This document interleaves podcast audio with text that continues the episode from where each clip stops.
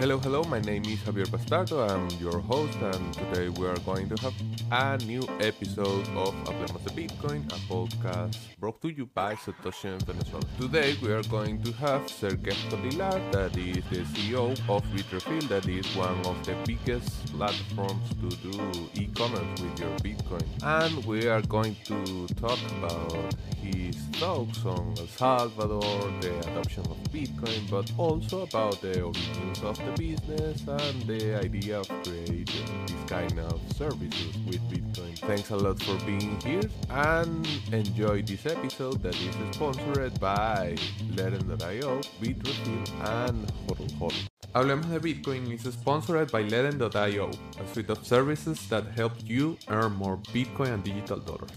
Leden products would let you earn interest, ask for USD loans, and get credits to buy more Bitcoin. Their serving account in USDC and Bitcoin in cooperation with Genesis would give you the best rates in the market, working with one of the more prominent and known institutions in the industry. Ledn has an exclusive service called B2X that will use your Bitcoin to take a credit and buy the same amount of Bitcoin. And if you need dollars, but you don't want to sell your Bitcoin, you can get a Bitcoin backed loan in 24 hours and you will not need to sell. Do you want to put wings on your Satoshis? Learn more at Ledn.io. Remember to visit their website to know the rates.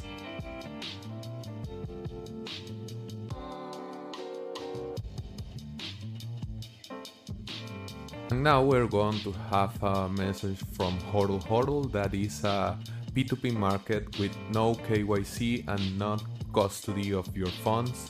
You will be transacting in a private way using multi signatures of Bitcoin protocol. You will also have the option to use their Leden service that works in the same way without KYC, with no custody, and in a user friendly way. Hodl Hodl. And finally, Bitrefill. Bitrefill is the easiest way to live through your Bitcoin. Remember that you will find almost 300 different options to buy gift cards through the platform. So, yes, it is easy to live with Bitcoin thanks to Bitrefill.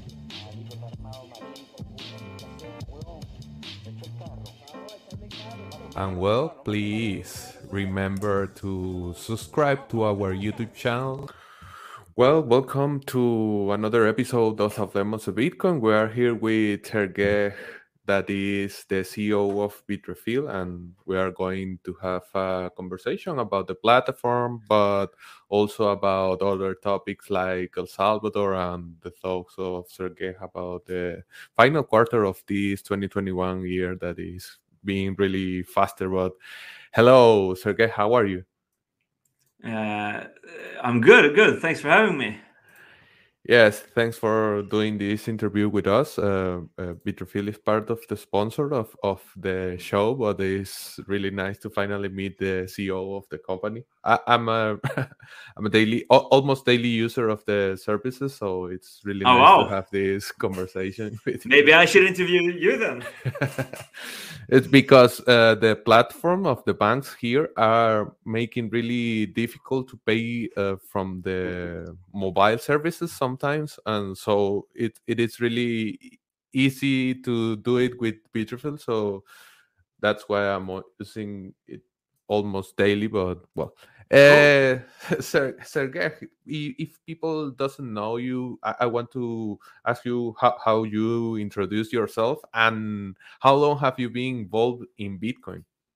Sure. Yeah. I mean, uh, I'm a, uh, I'm an engineer uh, at heart, and uh, the first version of uh, of Bitrefill I, I hacked together myself as a uh, as a proof of concept, sort of, to to try out what is this Bitcoin thing and what can be done with it. I managed to get access to to an API for for making phone refills and get it an initial push and started noticing you know traffic coming in from all kinds of Uh, places that were uh, were uh, exotic to me. Uh, you know, from all also all parts of the world, from Latin America also, but also from Africa, from uh, from uh, like India, Pakistan, from from Eastern Europe, from Western Europe, from the US, and there was also something that was very exciting about that. you know, have a have a like a shop where you know an american customer will, will come in and spend 50 bucks and a bangladeshi customer will come in and spend, spend 20 cents. Uh, but they're buying the, sort of the same thing and they have the, the same experience and uh, you know and and there is this uh, um, there is this uh, spirit of the bitcoiners right in that uh, you know even though we don't always speak the same languages and live uh, in in the bodily sense in the same country, there, is some sort of belonging uh, uh, together with with people on the other side of the world.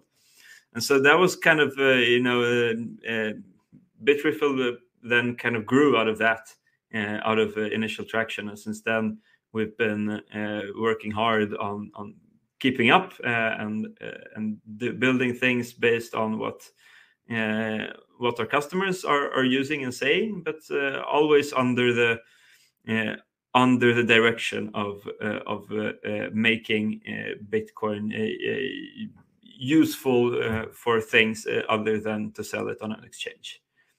right, and so that's always been the the red thread. when in the olden days, when when the primary uh, products was phone refills, which still is in, in, in Venezuela right now. Uh, but these days, most of our volume comes from from gift cards uh, that we are uh, selling uh, in more Western countries, but not only. Um, and I guess we'll we'll get to that. But you know, today we articulate this as live on crypto, but it's always it wasn't always articulated like that. But it's always been, you know, what can I actually do with this this Bitcoin thing and uh, in a lot of countries, it, it's still the case that that Bitrefill is the uh, uh, the only thing that uh, that you can actually buy, and that is often used like on meetups when you know uh, the first Bitcoin conversation is like, "Hey, have you heard about Bitcoin? No, what's that? Ah, oh, this is a decentralized internet currency. You can use it over the internet and send money uh, without without any, any trusted third parties. it's really cool." And the other guy says, "No, I think it's a scam." and saying, no, no, it's not a scam. Look, I can I can send you five bucks, and then you can go on Bitrefill and buy something, right? And and like this is a quite common. Uh, it was quite common back then. It's quite common uh, still, uh, you know. And and the the feeling that there is something that I can buy with my bitcoins also allows people to uh, to put trust in it uh, as a thing, right? The fact that uh, I am able to buy something with my bitcoins means that I'm also maybe comfortable holding it because tomorrow when I I want to spend it, and I will be able to. Okay, and when you, uh, I, I mean, when you discovered Bitcoin, when you get interested in Bitcoin, did you uh, think that this could be a way to make a business or something like that, or was after using it and seeing how how we can well I, I was uh, you know I, had done a couple of startups before uh, in different areas uh, and so uh, yeah bitcoin became an interest and so it was kind of natural to, to try something. In, in the end i think uh, uh, Bitrefill happened because it was an experiment that was successful. Um, but um, but yeah um, i think that uh, yeah, I'm not even sure um, where we're talking. I see you're okay. highlighting stuff in there. okay, and and in in that in that early days, did did you uh, see that it could be useful to others and that, but you have been growing a lot. So I, I want to know about the change that you have seen sure. with the evolution of, of the company. What what are your thoughts on this process and what have you learned so far? yeah, I mean uh, the the changes are massive, you know, uh, uh, but it's been seven years, which is a very long time as well. Um, this was the you know 2014 15 bear market uh, when uh, when Bitrefill was uh, created and uh, and had its first uh, uh, first years. And on day one, it was just me, and and I, I still tell new hires that you know in when I introduce myself, I, I, say that in the beginning I had everybody's job. Yeah, and this day there's uh, this days there's like 42 43 uh, or so people on this team uh, doing everything from engineering to marketing to to sourcing products uh, and and business development and all of that um, so it's really cool uh, and it's uh, it's it's amazing to see to see how it's grown and you know it's still i would say that number one motivator is when we hear from customers and people that say that they they rely on us uh, for uh, for their living on crypto, and uh, I think that's the the biggest heart warmer out there. Okay, perfect. And the business has grown so so big that you are operating globally. So I, I, want you to tell us what what are your thoughts on working in this kind of reach in this kind of market, uh, but especially to talk us a little about the experience working in Latam as a developed market. So. Yeah, sure. I mean. Uh, uh like for us uh, we have uh, yeah we work with uh, like middlemen companies so we get access to many different products in many uh, many countries. Yeah we've always had uh, good um, uh, good usage in in latin america but it's been periodically difficult to source products and then there's all of the different special cases like uh, venezuela is a, a, special situation in many ways and there's cuba is also special but in a different way and then you have el salvador and argentina which is also special in a third way. Uh, and so um, uh, there's all of these uh, uh countries where you need to to really uh, understand what the things are and and, and find opportunities for us to to help I think that in Venezuela, uh, we we we had and still have ambitions to, to have much more products than just uh, just the the phone refills. Yeah, but it's it's tricky, right? And it's it's tricky to establish as a uh, as a foreign uh, foreign company and to understand uh, everything that's that's going on. Um, but I would say that like we've always been a global company, even when it was uh, just a handful of people. We always like you know, hey, we, if we can turn it on for everyone, we'll turn it on for everyone, and then we we you know sometimes um, we get surprised by uh, by uh, uh where it gets uh, uh, gets traction and when. we also hire globally, so we have a distributed team yeah, there's uh, I think six, seven, maybe eight now of us here in the office in Stockholm, but uh, the rest of the company is is distributed, and so we've always uh, had teammates uh, from uh, from the Latin American uh, Bitcoin communities that have been working with us, and we've I think for as long as I can remember, I think Spanish was our first first translation when we built. Uh, translations on the website uh, and so on. But it's uh, yeah, it's it's it's it's fun, and I think it's you know it's not our most money making markets, the Latin American countries. Um, but on the other hand, you know, our goal is is building the, the circular economy, and I think that there's a lot of uh, a lot of opportunities there. Uh, not least uh, in, in, El Salvador, um, where we uh, recently went to and set up a, a, local presence and are going to be going to a lot. Um, but yeah, I mean, I can I can talk about uh, about this stuff for uh, for hours. So, you know, anything in particular that you, you want to go into? Okay, and about this this experience uh, building this kind of of uh, business. I, I, want to know which are the biggest or more active markets that you have. Where, where are the most of the user of, of Bitrefill services?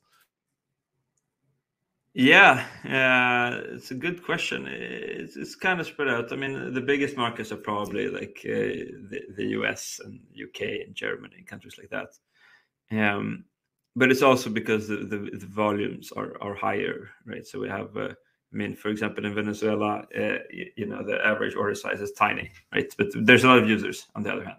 Yeah, so um, depends on uh, on uh, how you slice it. If you count humans or if you count euros.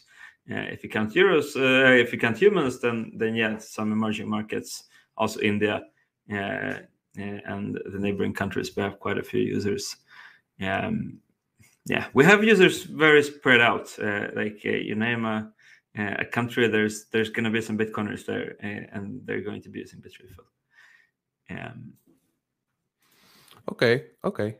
Uh, well, we are we already see the different topics about the company, but uh, the the cryptocurrencies which are the most used in in the platform is Bitcoin the dominant one, or or yeah, it is. Uh, it is. Uh, I mean, uh, of course, it is. Um, but at the same time, I can say that it's been declining. Uh, you know, for for the longest time, Bitcoin was uh, solid at you know 80, 90 percent of our uh, volume, and it's been uh, going down quite a bit. Now it might be you know 50 percent or something like that. Yeah, and so as uh, okay, now the mempool cleaned up, but if you remember earlier this year, uh, there was a lot of fees and this and that, and it was a little bit like, hey, are we back in 2017 again? Uh, not really, uh, but it was still uh, enough trouble for people to, to look at at other options and and some of them have upgraded to, to Lightning, and Lightning is growing really well. But but also like even more have gone to other payment methods, mainly using using other uh, other cryptocurrencies. Uh, Ethereum is uh, is actually very very popular uh, and, uh, and, and growing in a good way, and, and then decent decent figures from the uh, from the the smaller uh, Bitcoin clone coin, coins. And have you see uh, grow on the use of stable coins or something like that, or only cryptocurrencies that fluctuate? Yeah, no, I mean we only started doing uh, stable coins like a year ago. Uh, at first with Tether on Ethereum, and then now we're doing Tether on Tron, and we're looking at what other options uh, are out there. And uh, and yeah, it's it's in high demand, uh, of course. Uh, and you know, it's one of those things where sometimes uh, you know, uh, Bitcoin maximalists uh, will go on about shitcoins and this and that. But like, if in the reality of somebody who does live on crypto, uh, stablecoins are going to be to be part of of the stack, right? And we can talk how we want about the different limitations from a from a technical or from security or, or, or whatever standpoint, and all of those critiques are there. Yeah, but at the same time, yeah, people that live on crypto uh, use stablecoins uh, very often, and they also use uh, centralized services. You know, uh, and in a lot of ways, there's the things that we would want people to use, right? but at the same time, Bitcoin creates freedom, and, and sometimes it gives people freedom uh, to use uh, things that are maybe not always ideal from a decentralization standpoint.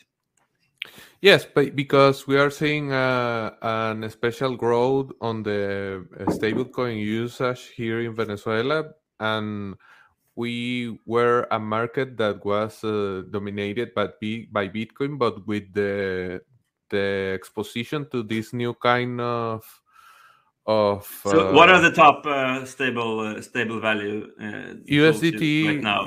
USDT through which, which kind of USDT on Tron? On Tron uh, using mainly Binance, mm-hmm. not not uh, on the chain, but using Binance that are uh, more I don't know, like cheap, and also the people is familiar with the platform, so they are using these kind of uh, services, and it all obviously it it it moved the dominant position that Bitcoin have holded in the market, and I think that today this is the dominant cryptocurrency in the Venezuelan market because people, as we are going through a dollarization, a de facto dollarization through the transactional economy, not because of the state, but because of the people choosing to transact in dollars. So there, there is not. Uh, as much dollars as Venezuelans want to hold or are demanding in the internal market. So these kind of solutions, crypto dollars, uh, synthetic dollars, pseudo nominal dollars, and all the stuff are working really good. But especially Tether, I think that uh, at least sixty percent of the remittance that are in the economy are working through Tether in one or another way maybe not directly, but the people that are doing the banking of uh, I don't know the Chilean pesos to uh, make the them bolivars or dollar here in Venezuela are using Tether without doubts. yeah, uh, that sounds sensible to me. Um, and and i'm seeing this kind of uh, process in other countries in other developing markets like india like pakistan and stuff like that uh, that i talked with people that live there and they are seeing almost the same path. And the people that already knew about crypto or about bitcoin before are trying to hold the the amount of bitcoin they can handle but they are uh, transactionally using Tether or yeah, yeah this kind of USD. Okay, we are, we, we talked a lot about Bitrefill and how how have it been going, but you are working with Lightning Network too, and I'm really interested on on on listen on what have you learned on working with this new technology that allows to use Bitcoin instantly and that serve really good to these kind of services that you uh, offer in the platform. So, what are your thoughts on on Lightning Network? Well, uh, you know, Lightning Network is something that we made a, a, big bet on from the start, right? And this is why we were you know, we were the first, uh, you know, real world transaction with Lightning, and we've always been uh, one of the uh, one of the biggest nodes, uh, most reliable, and so on. And I think that, um, I mean, Lightning, in the end, Lightning is a tool, right? It's a tool to transfer bitcoins in a good way, while to pay little and, and to have a, a, good quality of service while maintaining much, uh, most uh, of the decentralized nature of yeah, of uh, uh of Bitcoin. And so, uh, Lightning has really stabled up lately. Um, we we're seeing relatively um, few issues with it. Uh, we've had uh, we've had our first scaling uh, scaling troubles when we've had to you know, upgrade our nodes and things like that, which is cool. Um, like these days, everything that's happening in El Salvador couldn't have happened with. Uh, without lightning. I mean, like we're doing right now, we're doing around 2,000 payments from El Salvador per day yeah most of them are really really low value but like uh, you know if all of this uh, became on-chain transactions then uh, you know just that and you know would have been a big uh, big big impact on the network but but more importantly have a bad user experience right? And so and we we also say that because uh, lightning requires some of the things from uh, from uh, from entities uh, working with it, like maintaining channel capacity and all of these things that can break down, right? So we see, you know, what happens when if if the El Salvadorians Lightning wallet stops working and then they switch to using on-chain, right? And so we kind of see, you know, we see what happens when uh, when when Lightning uh, stops working. But Lightning itself, I would say, works uh, really reliable, and uh, you know I don't uh, I don't have much to to complain about. I guess you know it would have been nice. you know, the more decentralized wallets that people use, the better. But yeah, but yeah, the reality is that people are using different kinds of kinds of um, of trade-offs uh, in order to achieve uh, convenience. Yeah, but we've uh, yeah in the past uh, I don't know how many months, but maybe in six months our percentage of Lightning usage has has doubled. Yeah, it's still uh, still relatively low in, euros, but it's quite high if you count uh, unique purchases, mainly because of things like uh, like uh, El Salvador and, some other places that are suddenly generating large amounts of of Lightning payments. Okay, and I, I want to ask you about the this El Salvador situation and uh, maybe as you are working with this kind of technology from years now that you already mentioned it, that the company was building to 2014 2015 so you have a lot of experience to uh, onboard this kind of new markets where you have uh, a legal status that uh, opens doors to do business and you already have a product and all seems to be connected. So i want to know about uh, uh, Bitrefill's business strategy on El Salvador since uh, Bitcoin is legal tender there, since Lightning Network right. is uh, the, the main chain, uh, the main way to use Bitcoin there. So, so what are your your plans to go there? sure. Uh, I mean, uh, El Salvador is very special for us because it's the first time that we can market I mean, we're a consumer service, right? But uh, in uh, traditionally in the crypto space, uh, we are in a niche of a niche, right? The, the Bitcoin users are are a niche, and within those, you know, the people that actually use Bitcoin to buy stuff or to transact, to pay and get paid, uh, are a, a, small subset uh, of of the broader uh, Bitcoin using group, right? and so we our our normal world is to be a niche within a niche, whereas in El Salvador, it's uh, it's a country, it's a small country, uh, but suddenly uh, everybody's getting Bitcoin there. and there's also quite strong incentives for there to arise a successful circular economy. So we're making a, a, a bet, probably the last yeah, the last uh, strong bet that we did was on Lightning, and, and, and right now we're making a big bet on uh, on El Salvador uh, because uh, if there is some place where we can uh, build a successful large scale circular economy, it's probably there. Yeah, and uh, if uh, we're successful there, then then all of the learnings will be applicable in other markets as well. Yeah, so so we're paying very close attention to to what's happening in in El Salvador and, and, trying stuff and trying things that are different and uh, unusual for us. And uh, you know, it's a, a little bit uh, like are probably uh, the rest of the world uh, is going to uh, end up in in terms of Bitcoin usage among the population in, in some years. So we see it as a time machine and uh, opportunity to to um, uh, there's a famous quote by Paul Graham that like live in the future, uh, live in the future, and build the parts that are that are uh, not working well. Yeah, and so that's what we're we're trying to do. And so we're, we're, this is why yeah, we've made you know uh, a policy in the company that the company pays for all internal trips to El Salvador. Yeah, we're we're uh, sending people there from uh, from all professions, you know, both uh, both for marketing and biz, uh, business development, and engineers, and um, to to learn uh, and to to meet with with our customers. Eh, in in El Salvador, eh, again, like we're eh, here in Europe, we're a niche of a niche, which is great and, and, and, a good business. But in Salvador, like we're on the home screen of people's phone. yeah, and so uh, and, and, that's a pretty cool site.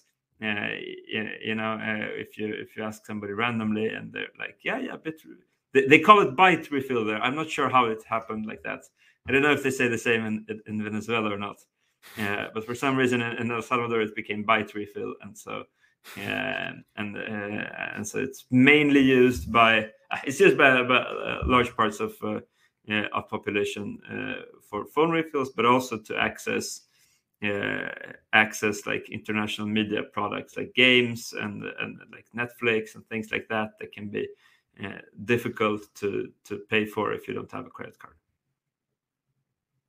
Yes, I, I think that we are seeing almost uh, same kind of use because we are out of many of the financial services that could uh, work to pay from these kind of services. So yes, and finally, uh, we are almost closing this uh, year. We are opening the final quarter of the year. So I want your thoughts on this final month. We are uh, heading to the Taproot activation in the main chain, but also we are seeing uh, a kind of turbulence on the markets and we are living through a really strange world right now. so, what are your thoughts yeah. on this uh, final quarter of 2021?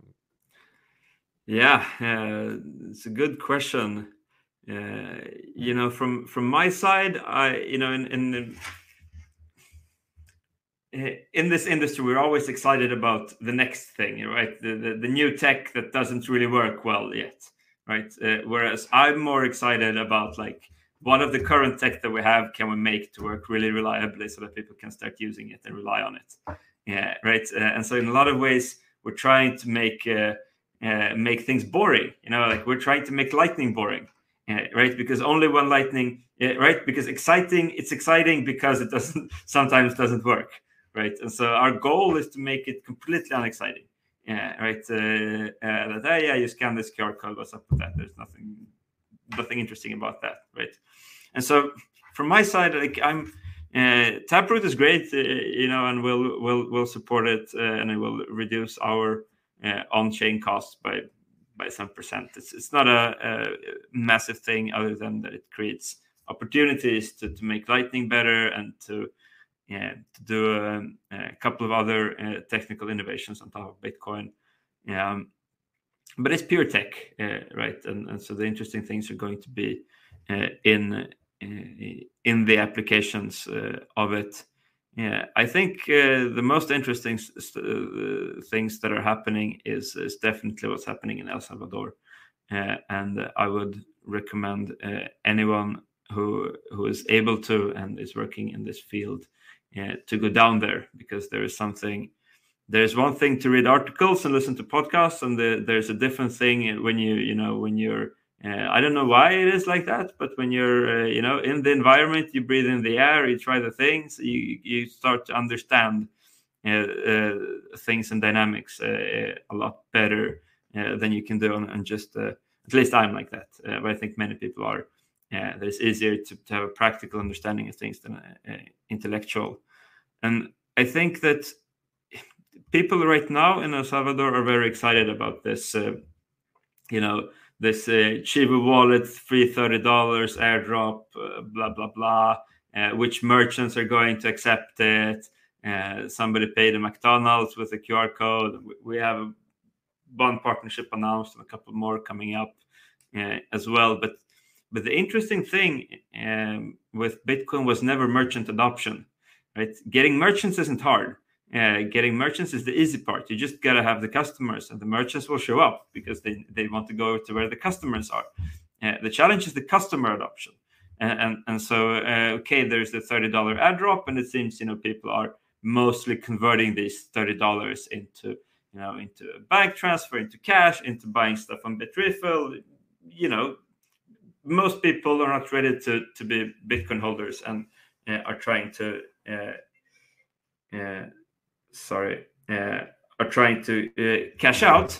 Um, but the interesting thing uh, in El Salvador is whether or not they will be successful at at building a circular economy. Like, will they be successful at getting the remittance flows uh, from the US and other countries to start happening uh, with Bitcoin instead? Uh, right, and that's a big challenge. It's a big if, and and there's a lot of moving parts here. and I think that those are the things uh, that we should be uh, paying attention to because that is the stuff that if it actually happens then then it might change the world yeah because it will set set a new example and it will create a world where you know remittance becomes a, a historical relic concept you know like long distance calling.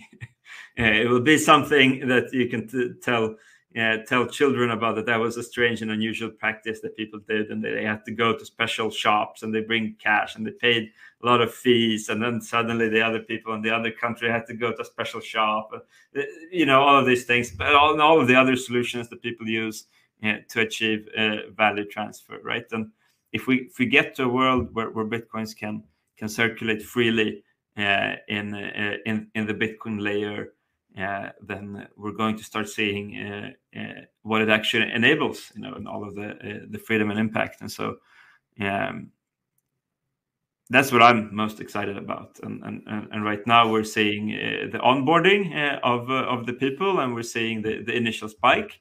Um, we still haven't, uh, you know, they still haven't enabled the, uh, the, the government wallet for for all uh, for all Android devices yet. Uh, but that they will come, you know, and there will be a, a, peak in our metrics, and then it will start going down and uh, to normalize, right? And so the, the challenge is like where where will we find the new normal, you know, and how can we drive it up? Uh, and yeah, and that's what what, what I keep, keep keep thinking about. Yes, and and this uh, final quarter is the first quarter of the legal tender status of Bitcoin there, so it, it is really the the main point to see things how uh, evolve. Uh, we are all uh, closing now, but uh, where can people find you? We are uh, showing your Twitter handle, but if they want to, I don't know, told you about something that they want to see in Bitrefill or something like that, uh, where to find you? Yeah, Twitter is probably the best. Yeah. Um, other than that, uh, you can email me at sergej at uh, at bitrefill.com. Uh, and uh, you can also find Bitrefill. And uh, uh, we're very happy to get customer feedback and suggestions and requests. we try hard, and and you know um, uh, one particular request uh, uh, maybe isn't enough to, to change the course of the company, but but they pile up, you know, and, and the things that you start to see tens and hundreds of requests on. Okay, then maybe mm-hmm. it's time to to, to look here. Uh, so we have a form on the on the website where you can submit, uh, uh, you know, in a standardized way as well, and it goes to our internal systems, let's say, for these things. Um, so yeah, very much appreciate uh, hearing from uh, from customers uh, and and users and and other people working in the space. Well, thanks a lot for your time and thanks a lot for doing this interview with me. It was a really great pleasure to have you in the show. And well, thanks a lot for the people that listen us and from our sponsor too. yeah, yeah. Thank you so much for having me. And uh, yeah, and we would have been yeah, your sponsor even if you hadn't invited me. Thanks a lot. You have a great show. Yeah, please keep it up.